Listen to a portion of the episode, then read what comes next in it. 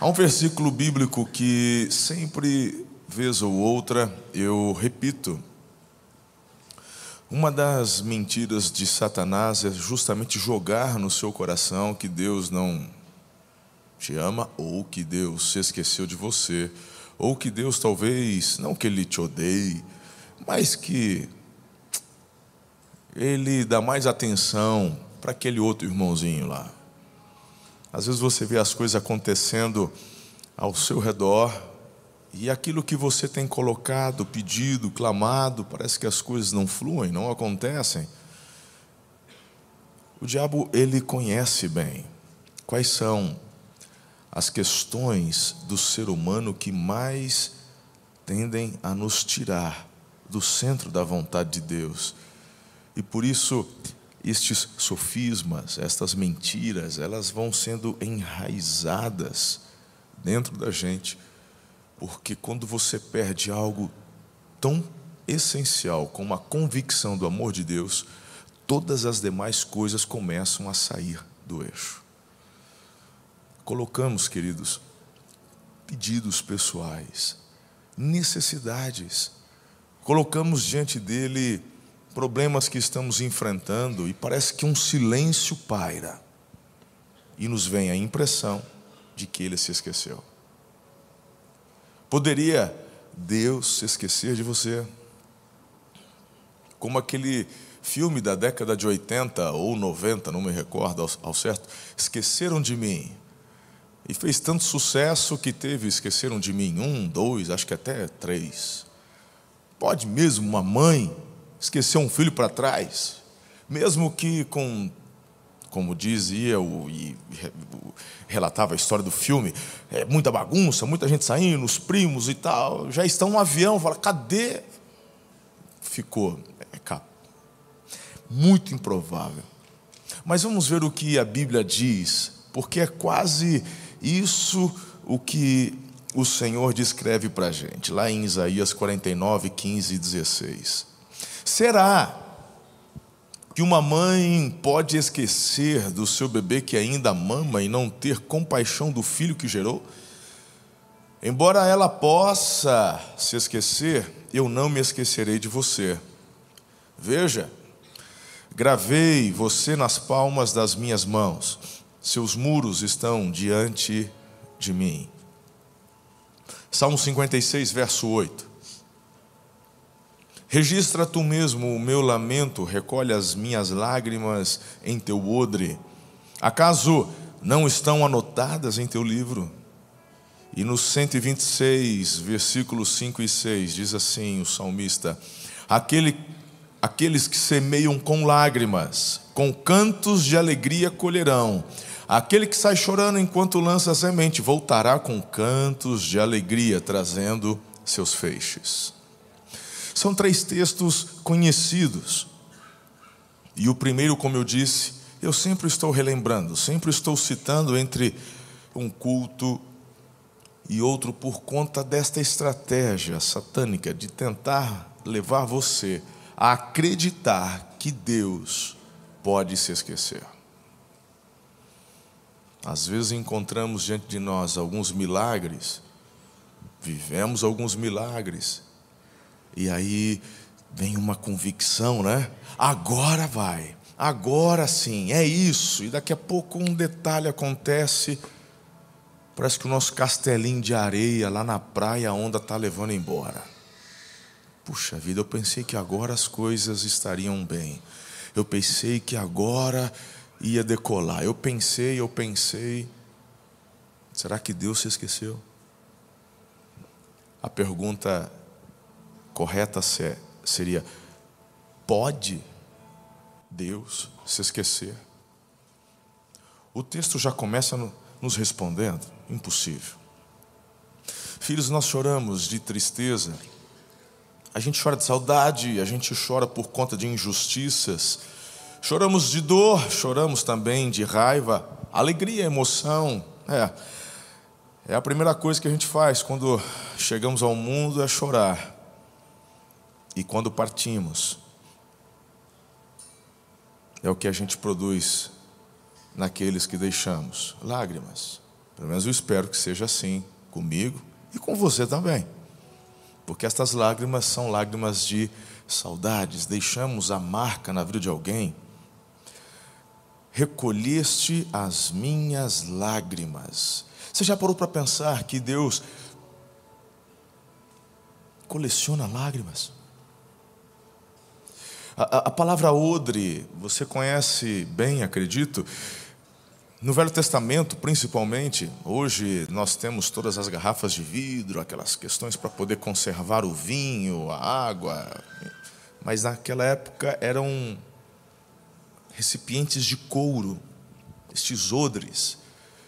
E Deus usa aqui uma expressão muito conhecida da época para falar que estas lágrimas não ficam assim, desapercebidas, elas caem no chão, evaporam. Não, não, não, ele recolhe.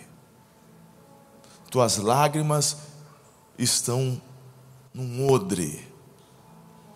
O que que Davi, meu irmão, está querendo passar para a gente? Bom, ele mesmo aqui, perdão, ele mesmo aqui no Salmo 56 está passando um momento muito difícil questões assim que estavam tirando ele da sua zona de conforto, questões que nos fazem constantemente quando naquele tempo de intimidade com Deus, ao invés de sermos num primeiro momento levados a uma celebração, somos levados a derramar as lágrimas. Olhamos para a situação, a gente parece que não tem força. Mesmo que entendemos que em tudo devemos dar graças, porque esta é a vontade de Deus para conosco. Há momentos e circunstâncias que, quando não dá, parece que só vem lágrima, só choro. Bom, Davi está passando esse momento, e é ele quem está afirmando: recolheste as minhas lágrimas no teu odre. Ao mesmo tempo que ele diz: Eu não tenho força para me alegrar, não tenho força para celebrar, porque eu estou chorando, não consigo parar, eu penso na situação, eu penso no problema, eu choro, mas ao mesmo tempo lhe afirma a confiança que ele tem num Deus que não deixa passar aquele momento desapercebido, mesmo que, num primeiro momento, não ouça nada, não enxergue nada, não veja nada da parte de Deus mas uma convicção ele tem: não estou desapercebido. Minhas lágrimas não estão passando, não estão passando em branco diante do Senhor. O Senhor recolheu elas num odre. É uma linguagem poética para dizer que Deus viu, recolheu e enxugou. Sabe, eu queria que você nessa manhã entendesse essa verdade. Com relação às nossas vidas, você tem que ter algumas certezas, assim como Davi tinha, para passar por esta fase. Talvez não seja o seu caso. Pode ser que esteja vivendo um tempo assim de grande exultação. Quem sabe sexta-feira você fechou a semana com uma notícia muito bacana de uma promoção. Teu salário vai aumentar, as coisas estão acontecendo, glória a Deus, celebre. Mas a Bíblia também nos ensina a chorar com aqueles que choram. Mas a nossa vida ela é cíclica. Porque eu estou dizendo, do nascimento ao fim, as lágrimas nos acompanham, elas fazem parte. Não adianta eu querer trazer aqui para você uma mensagem apenas de exultação, existe o momento, há um momento onde colocamos este ânimo, vai, é agora, blá, blá, blá. mas existem momentos que precisamos de uma palavra de conforto. E aqui está a diferença de uma igreja. Para muitas vezes, conferências que você vai assistir, líderes que vão ministrar sobre liderança, sobre técnicas e etc. Ninguém gosta num ambiente, por exemplo, quando você quer receber uma estratégia nova, ouvir sobre conforto, consolo, parece que vai na contramão, mas não se esqueça. a gente não ouve só o que a gente quer, ouvimos o que precisamos, porque aquele que te fez, que te ama e que te impulsiona para o teu futuro, sabe por onde você vai passar e o que você vai precisar. As lágrimas fazem parte da vida. E uma das coisas gostosas de você hoje poder chorar com aquele que chora é ter a convicção de que naquele dia que a tua lágrima vier chegar, Deus também colocará ao seu lado pessoas que chorarão contigo as tuas lágrimas. E essas pessoas serão fundamentais no que diz respeito a este conforto, consolo que vem da parte de Deus, que te fortalecerá, te ajudará a permanecer. Porque estas lágrimas é só um tempo. Não passamos uma vida chorando. Não passamos uma vida na dor. Elas vêm, fazem parte. Mas louvado seja o nome do Senhor, que maiores são as alegrias que o Altíssimo nos confere.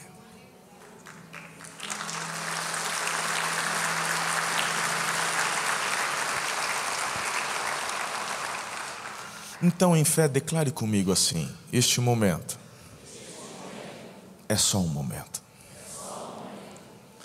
Eu quero que você entenda, em primeiro lugar, para receber este conforto e este consolo e a convicção de que Deus não se esquece de você, que o nosso Deus é o Deus que vê, diga, Deus que vê, todas as lágrimas.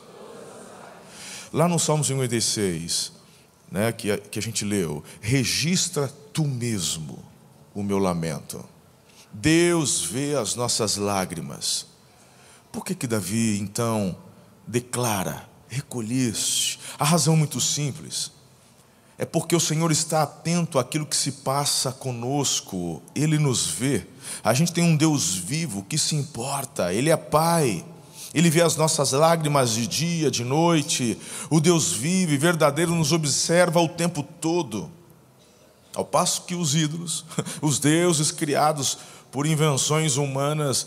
Ah, não, não, eles não têm esta capacidade. Por isso que no Salmo 115 nos diz no verso 4 em diante: os ídolos deles de prata e ouro são feitos por mãos humanas, têm boca, mas não podem falar, olhos, mas não podem ver, ouvidos, mas não podem ouvir, nariz, mas não podem sentir cheiro, têm mãos, mas não podem apalpar, pés, mas não podem andar e não emitem som algum com a garganta, tornem-se como eles aqueles que os fazem e todos os que neles confiam. Triste. Aqui não há só uma constatação, mas, mas tem uma maldição. Não sei se você percebeu. Tem uma maldição aqui, cara. Aqueles que o fazem, tornem-se semelhantes. E aqueles que confiam, tornem-se semelhantes. Se porventura alguém aqui conosco que ainda não se rendeu a Jesus inteiramente, e se porventura ainda tem lá em casa algum altar, algum ídolo onde você também coloca sua confiança, eu amo a Deus, mas também eu não largo meu Santo Antônio. É por isso que esse sofrimento não passa. É por isso que essa lágrima que deveria durar uma noite, a alegria te visitar pela manhã, não passa. É porque a quem você tem clamado não pode te ouvir, a quem você tem clamado não pode falar. E uma vez que você se coloca debaixo dessa fé, uma maldição declarada pelo próprio Deus toma conta desta vida. Tornem-se semelhantes a eles. Mas eu tenho uma boa notícia para você. Jesus está aqui. E a sua mão não está encolhida de forma que não possa ajudar, salvar. E se você hoje entregar sua vida a Ele, Ele é aquele que quebra toda maldição. Ele é aquele que te apresenta diante do Pai, porque você declarará a tua fé no sacrifício dele, e é Ele quem te justifica diante de Deus, promovendo esta ligação, porque esta é a palavra no seu original, Religião vem do latim religare, onde através da fé em Jesus, o sacrifício dele, o sangue dele, nos perdoa e por isso somos conectados em Deus. Mas, pastor, por que eu estava separado? Porque os nossos pecados nos separam de Deus. Mas uma vez que você entrega a tua vida a Jesus, seus pecados são perdoados. Então, quando você agora confia num Deus que é vivo, não é um ídolo feito por mãos humanas.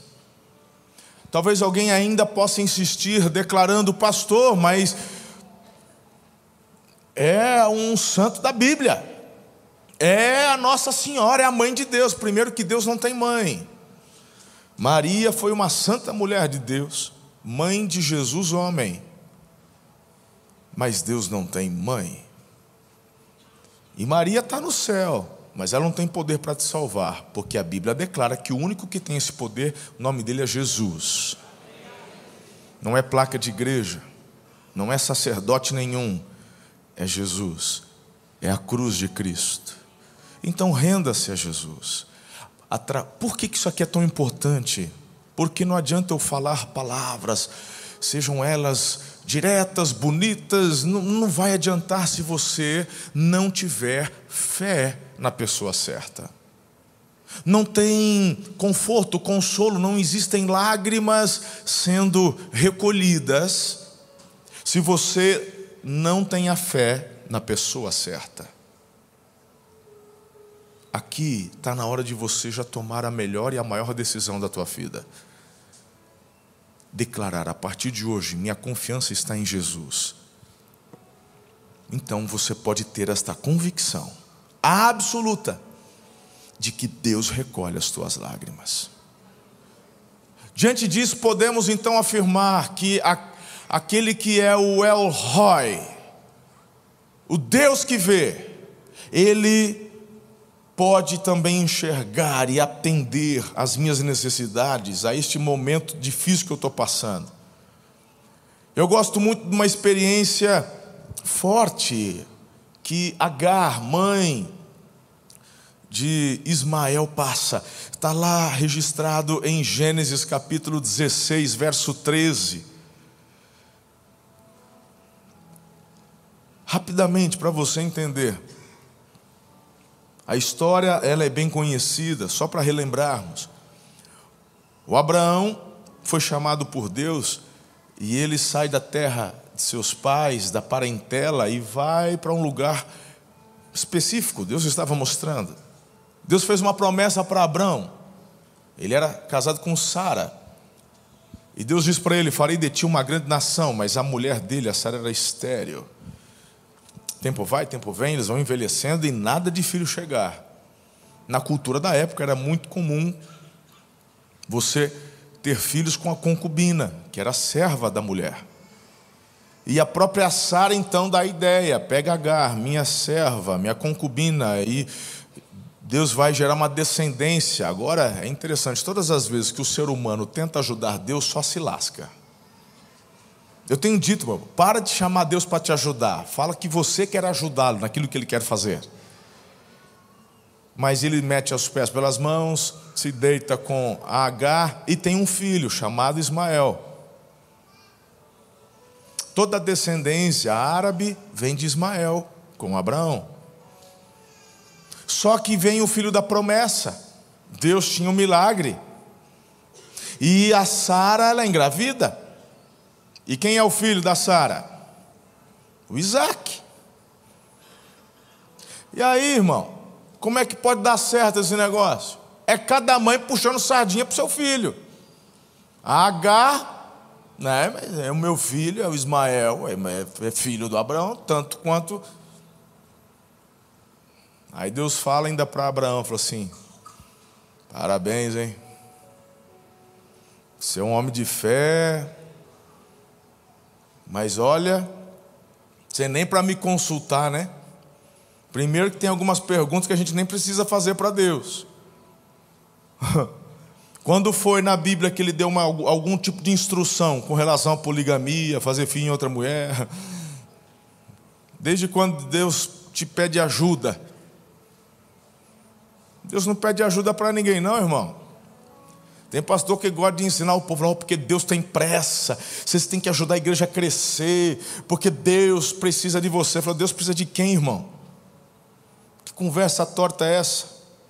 Compartilhar o Evangelho não é algo que Deus está precisando, é um privilégio. Somos comissionados e fazemos isso por amor e gratidão. Falar do amor dele, fazer parte do avanço do reino é um privilégio. Mas vamos deixar isso para um outro, para um outro domingo. Não dava, porque a Sara já estava enciumada, estava tendo atrito já, os meninos já estavam meio que brigando. E a Sara chega para o Abraão e fala o seguinte: dá teus pulos. Você já parou para pensar? Que sabe aquele conselho que chegou, que você sabe que não presta, mas, de, de, mas, mas por causa do momento, assim, pode ser, olha, eu acho que é de Deus, por quê? Então, quando ele ouviu da mulher dele, pega, pega minha concubina, faz um fim nela. Ele sabe que é errado, mas pareceu certo. Falou, vai, pode ser que seja o, o que Deus está, né? Pode ser. Deixa eu dar uma dica aqui. Deus não quebra princípios. Deus não abre brechas em princípios estabelecidos se aquela mentira é uma mentira essencial para você fechar esse negócio, por favor, nunca deixe o diabo te convencer de que, bom, pode ter sido uma brecha que Deus fez para essa coisa dar certo, afinal de contas eu estou orando há tanto tempo por isso. Deus não abre brechas em princípios que Ele mesmo estabeleceu, não pode negar-se a si mesmo. Se Jesus é a palavra, se Jesus é o Verbo, Toda palavra que sai da boca de Deus, irmão, é verdade absoluta. Se o pai da mentira é o diabo, ele nunca vai te abençoar diante de uma mentira. Para com isso. O que antes parecia um ótimo conselho, agora é a própria Sara que chega para Abraão e diz: Dá teus pulos, e eu não quero saber mais do Ismael aqui, porque o Ismael não vai tomar a herança do meu filho. Poxa.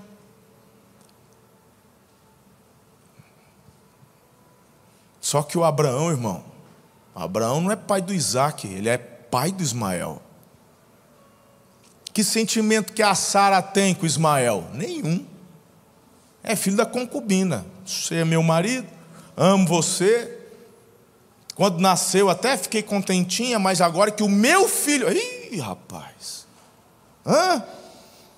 Já está conseguindo sentir o ambiente? Qual que é a nossa tendência? E eu quero que você entenda algo muito importante.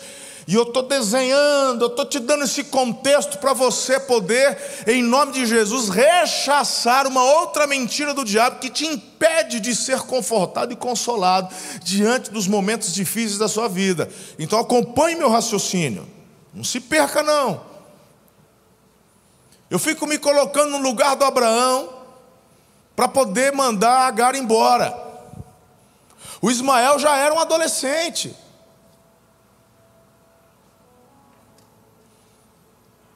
Como é que um pai despede o filho para onde? Falou, não sei, só vai embora. E sabe algo mais conflitante? Deus diz para Abraão: manda embora.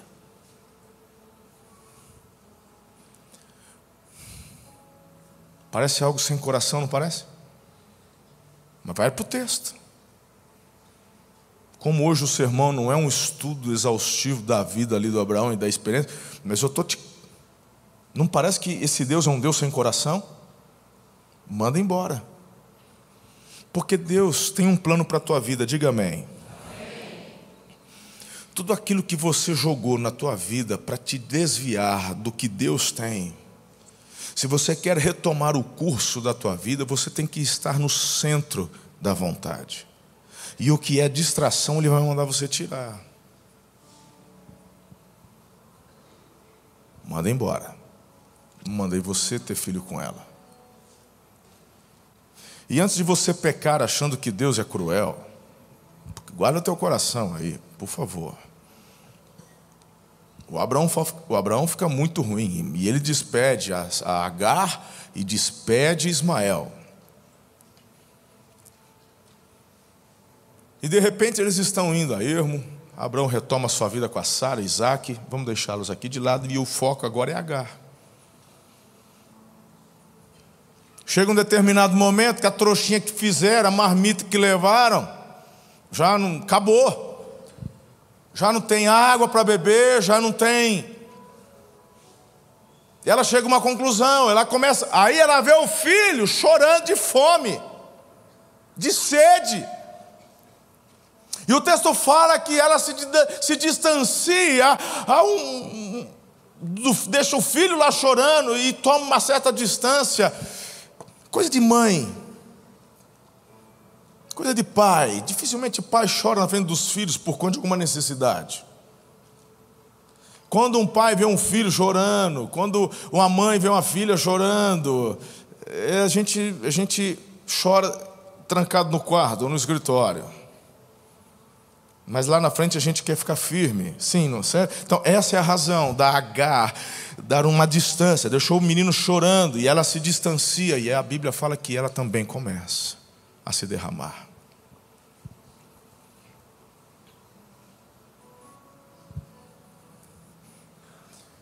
A nossa tendência humana julgadora é: tem chance não. Quem mandou deitar com Abraão? Quem mandou não dar educação para o filho e deixar o filho ficar provocando o herdeiro que é o Isaac.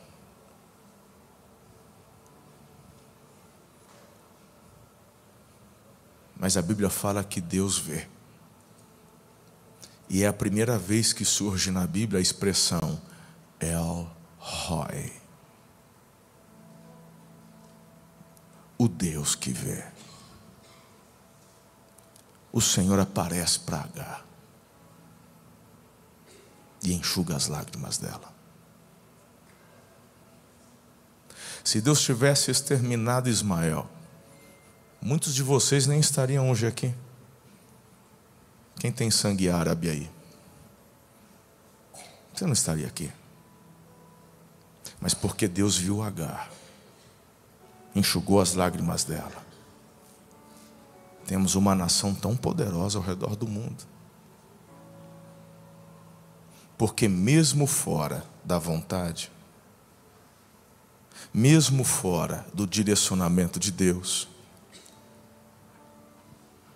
as promessas de Deus, uma vez liberadas, não são quebradas. Farei de ti uma grande. Deus abençoou Isaac, filho do Abraão dele veio a promessa. De Isaac veio o Messias. De Isaac veio a libertação. De Isaac veio Jesus. Mas a bênção de Deus estava sobre Abraão, é uma aliança. O Ismael entrou a, entrou a mas o Deus que vê não se esqueceu. E pensa num povo próspero, num povo abençoado, porque também recebe a bênção do Altíssimo. Não são salvos porque são descendentes. Não, não, não. Assim como o judeu. Ele não é salvo porque nasce judeu, porque quem salva é Jesus. A salvação individual. Mas assim como o incrédulo como o ateu, ele, ele aproveita das bênçãos liberadas, como a chuva, o sol e tudo mais que Deus libera sobre a terra. Assim como aqueles que não conhecem a Jesus podem ser ateus, mas estão debaixo de um princípio como casamento e escolhem serem leais, fiéis, até que a morte estão há uma bênção sobre o casamento não conhecem a Deus, mas por Deus são abençoados porque se colocam debaixo de um princípio instituído por Deus. Quem está comigo aqui? Desta mesma forma, o, a descendência de Ismael foi abençoada. E tudo começa quando aquela mãe, Agar, acha que havia chegado no final. Meu filho vai morrer de fome, mas eu tenho um Deus que me vê. Agora, você não é filho de Agar. Você é filho de Deus. E você é herdeiro das promessas, porque entregou sua vida a Jesus. Quem está comigo aqui? Por que duvidar que é Ele quem recolhe as lágrimas do teu rosto? Será que Deus se esqueceu de você? Será que Deus virou as costas para você nesse momento difícil? Será que Deus está realmente me vendo, pastor? Será não, é certo. Lá em Mateus capítulo 6, verso 31, 32. Portanto, não se preocupem dizendo o que vamos comer, o que vamos beber, o que vamos vestir. Jesus fala: os pagãos é que correm atrás dessas coisas. O meu Pai, o Pai Celestial, sabe que vocês precisam delas. Eu acho isso aqui extraordinário. Eu quero chamar a sua atenção para essa palavrinha, sabe. O nosso Pai sabe, diga, Ele sabe. O teu Pai que estás nos céus, Ele sabe. Filhos, a partir de hoje, você tem que ter esta convicção no teu coração. O meu Deus me vê. O meu Deus me vê. Eu, eu, eu às vezes, como seres humanos, queremos chorar na, na frente de alguém, para que alguém veja que estamos chorando. Criança é assim, né? fazendo um escândalo, largou sozinha na sala, para de chorar. Aparece alguém no corredor, volta a gritar, não é assim? É uma tendência nossa humana. A maioria das vezes, quando preciso me derramar, eu vou para o secreto, porque eu tenho uma certeza: o meu Deus é o El Roy, o Deus que me vê. Quantas vezes já no travesseiro, mesmo com a esposa ao lado, mas meu coração em oração, vou encharcando meu travesseiro com as minhas lágrimas.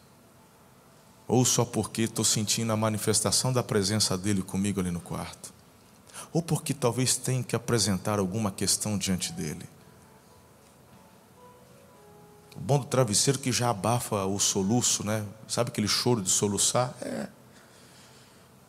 O travesseiro é um ótimo lugar para isso o Deus que te vê está ali do seu lado, recolhendo num odre cada uma de suas lágrimas. E esta é a segunda coisa que eu quero que você abrace com o teu coração nesta manhã.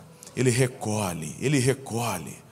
O, o, a parte B do verso 56 do Salmo, é, recolhe as minhas lágrimas em teu, em teu odre. Eu, eu, eu fico pensando nessa, nessa expressão, por qual razão? Para que isso? O que, que o Senhor quer que entendamos através desta verdade, através desta palavra, onde recolher lágrima. Isso é tão significativo, porque Davi está dizendo: a minha lágrima tem valor. Não é que você compra a Deus com as suas lágrimas, não. Mas as lágrimas, aquelas que fluem, não por um teatro, irmão, não, não aquela lágrima da criança que está tentando mover o coração, não, aquela lágrima sincera, não adianta querer enrolar Deus, não adianta querer se fazer de coitado, porque Ele já está no futuro, Ele conhece o teu coração, e você não vai enganar ninguém. Você pode enganar as pessoas, mas você não consegue enganar o Senhor. Mas a lágrima sincera, seja ela da dor, seja ela da celebração, seja ela da angústia, não importa, a lágrima sincera derramada diante de Deus, o que eu aprendo quando o texto fala recolheste, é porque ela tem valor. Jesus chorou. E qual foi a razão de Jesus chorar? Desespero? Impotência? O que leva Jesus a chorar é justamente ver a realidade das pessoas Porque Ele é a resposta. Jesus é a solução. Jesus tinha plena confiança em Deus. Jesus sabia de cada um dos seus passos e que tudo aquilo que ele pedisse ao Pai, o Pai daria, sim ou não? Então por que ele chora? Porque ele vê a realidade de um povo que, mesmo pregando dia após dia, percebe como é difícil exercer em fé. Mesmo pregando com a vida dele, mesmo mostrando sinais e maravilhas, o desespero toma conta das pessoas e uma dificuldade impressionante de exercerem fé. Jesus olha a situação deles e chora.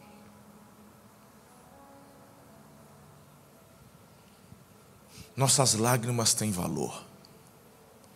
Eu queria que você aprendesse a chorar não só quando passa por dificuldade ou necessidade. Eu queria que você chorasse não apenas quando passar por situações parecidas com a de Agar. Mas se a tua lágrima tem valor, qual a última vez que você derramou uma pela cidade de Araçatuba? Qual a última vez que você derramou sua lágrima por sua nação? Qual a última vez que você derramou uma lágrima por alguém ao lado durante uma celebração onde percebeu que esta pessoa estava angustiada? sofrendo, chorando. De repente, na hora do apelo, essa pessoa se ajoelha. Qual a última vez que, num momento como esse, você também se ajoelhou, não porque está com problema, mas porque foi tomado de compaixão? Essa foi a motivação de Jesus de derramar as lágrimas dele. Diga assim: a minha lágrima tem valor. Ele recolhe é forte Zé isso. É forte demais. As minhas lágrimas estão inscritas no teu livro. Tu anotaste. Uau! Deus não as ignora. No Salmo 139, verso 16, perceba: os teus olhos viram o meu embrião, todos os dias determinados para mim foram escritos no teu livro antes de qualquer deles existir. Então, de uma vez por todas, entenda: Deus se importa com a sua dor, com o seu coração, mais do que você possa imaginar. A vida não é sem sentido, ela não é sem nexo, ela tem um sentido. Romanos 8, 28 nos diz: Sabemos que todas as coisas contribuem juntamente para o bem daqueles que amam a Deus. Então, filhos, quando Ele está no controle, não há absurdos, erros ou descontrole. Entregue tua vida nas mãos do Senhor de forma definitiva, hoje, não deixe para amanhã, não. Faça isso hoje. Faça isso hoje. Terceiro lugar, o texto fala que Ele enxuga as nossas lágrimas. Vê, recolhe, enxuga. Parece que é tudo a mesma coisa, mas não é, são, são coisas distintas. Diga comigo: vê, recolhe, enxuga. Isaías 25,8 diz: O soberano, o Senhor, enxugará as lágrimas de todo o rosto. Foi o Senhor quem o disse. Ele vê, enxuga, guarda. Apocalipse 21,4: Ele enxugará dos teus olhos toda lágrima. Isaías, 50, é, é, Isaías 38, 5: Ouvi sua oração e vi suas lágrimas, acrescentarei 15 anos à sua vida. Palavra de Deus para o rei Ezequias. Eu queria, de forma bem rápida, falar aqui da experiência de um homem que eu admiro muito na Bíblia, o nome dele é José, o filho do Jacó. Era o primogênito de Jacó com Raquel. Você conhece a história dele? Ele foi vendido pelos irmãos como escravo, foi parar no Egito, se tornou escravo lá na casa de Potifar. Depois sofreu um assédio, a mulher mentiu, ele foi então para a prisão, passou anos na prisão.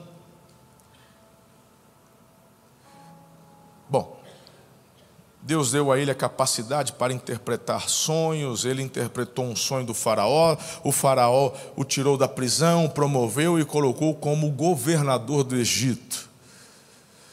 Depois, no período de fome, os irmãos foram comprar alimento no Egito lá estava José numa posição de governo.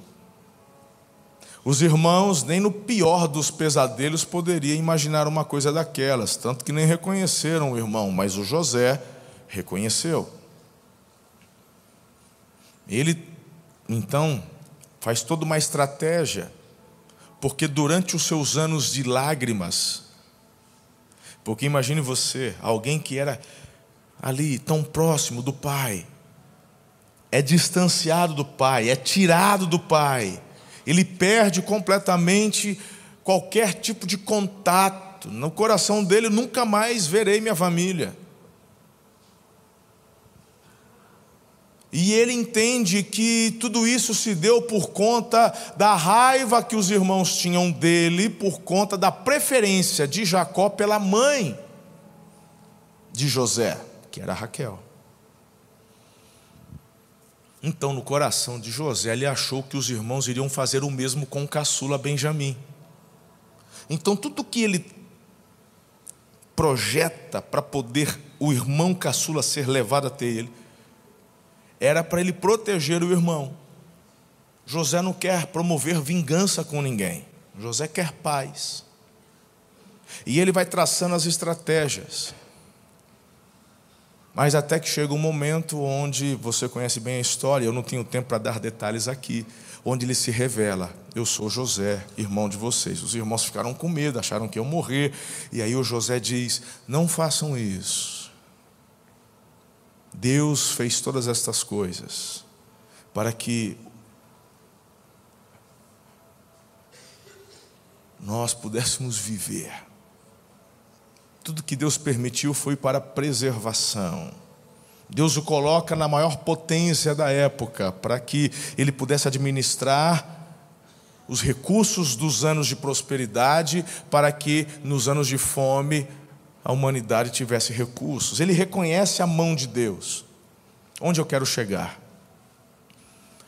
Primeira pergunta que José faz quando se revela aos irmãos é: e o nosso pai? Está vivo. Eu fico imaginando quando ele apanhou dos irmãos e foi jogado num poço. Os irmãos gritando. Ele ouvindo palavras de morte: não vão matar, não vão te matar. Depois ele é vendido para um, para um grupo de ismaelitas. Ele vai saber o que vai acontecer comigo. Depois é vendido para a casa de Potifar, para os egípcios. Depois vai para a cadeia. Você consegue imaginar que do poço até sua ascensão foram anos de lágrimas. A pergunta é: desde a primeira lágrima no poço até a última lágrima na prisão, teve alguma derramada que Deus não tinha não tenha visto? Mas por quê? Que ele não enxugou lá no poço. De todas as lágrimas derramadas, do poço até a ascensão, são vários anos. Poço, ismaelitas, Potifar, prisão. Lembrem quando ele interpreta os sonhos do copeiro e do padeiro? Ele fala: Fala para mim, copeiro, Fala para mim lá, pode deixar que eu falo. O copeiro falou? Será que veio uma lágrima? Eu achei que agora seria o meu momento. E de novo a lágrima do desapontamento. Eu não tenho ninguém. Eu tinha tudo, hoje eu não tenho nada. Porque o copeiro só se lembra depois, muito tempo depois, quando ninguém consegue interpretar o sonho de Faraó. Ó, oh, teve um lá na prisão. E a pergunta é: todas estas lágrimas, do poço à ascensão, Deus guardou? Guardou.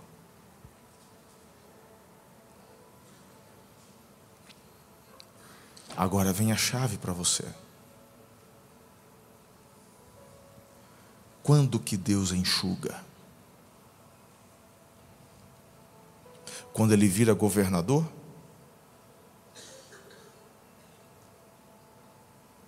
Qual que é a lágrima de José, irmão? Não ter dinheiro? Qual que é a lágrima de José, irmão? Estar na miséria? A Bíblia fala que ele prospera na casa de Potifar, ele prospera inclusive na prisão, tanto que o, o carcereiro dá a chave da prisão para o José. Pensa um rapaz. Porque ele não se alimenta das lágrimas, porque ele crê num Deus que vê, num Deus que recolhe, e também num Deus que enxuga. Talvez esta lágrima tua, essa noite, já esteja durando uma semana. Porque a palavra, o choro dura uma noite, a alegria vem pela manhã, não é algo literal, de 24 horas. É um período. Talvez esta lágrima esteja durando um ano, mas continua dentro desta noite. O que, que eu tenho que fazer? Entender que Ele vê, crer que Ele recolhe e tomar posse que Ele vai enxugar. É só você dizer, é só você dizer e declarar todos os dias: enxuga as minhas lágrimas, Pai. Enxuga as minhas lágrimas. Enxuga as minhas lágrimas. Ele prospera, ele é governador, ele tem autoridade. Mas ele não tem noção, não tem notícia, ele não sabe ele vê os irmãos. Mas quando ele se revela, e o meu pai está vivo, o pai está bem. E o Senhor enxuga as lágrimas de José.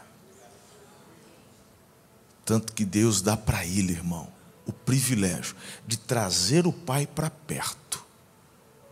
E o pai agora não apenas é abençoado, mas consegue vislumbrar tudo aquilo que Deus fez na vida do filho e o que está realizando através da vida do filho. Se você acha um tanto que exagerado, o que que podemos então afirmar das palavras do próprio José em Gênesis 41, 51 e 52? Deus dá dois filhos para José. Ao primeiro, José deu o nome de Manassés, dizendo: Deus me fez esquecer do meu sofrimento, todo o meu sofrimento e toda a casa de meu pai. O segundo chamou Efraim, dizendo: Deus me fez prosperar na terra onde tenho sofrido. Manassés e Efraim. Esquecer e prosperar. Diga comigo: esquecer e prosperar. Deus vê, guarda e enxuga. É isso que eu quero que você entenda nessa manhã. Talvez alguns aqui estão chorando e alguns aqui estão tristes porque viu cura na sexta, viram cura no sábado, mas não foi a sua cura não foi a pessoa que você trouxe. E parece que o desespero ainda toma conta. Você está clamando, está pedindo por algo, está pedindo por um filho, e você não vê acontecer. A lágrima está correndo, está correndo, mas você tem que ter três convicções: Deus vê, Deus guarda. Uma hora esta lágrima vai ser enxugada. Eu poderia compartilhar uma das experiências que me marcou demais, mas o tempo não me permite. Entenda de uma vez por todas. As recompensas que Deus tem para dar àqueles que confiam nele são muito maiores do que os sofrimentos que enfrentamos. O caminho que Deus tem para avançarmos, progredirmos, é muito maior do que aquele problema que um dia nos amarrou. Filhos, tomem posse de uma vez, de uma vez por todas, segundo Reis 25, e assim concluo. Ninguém diz o Senhor, Deus de Davi, seu predecessor. Perdão, vou repetir. Assim diz o Senhor, Deus de Davi, seu predecessor. Ouvi sua oração e vi, eu curarei.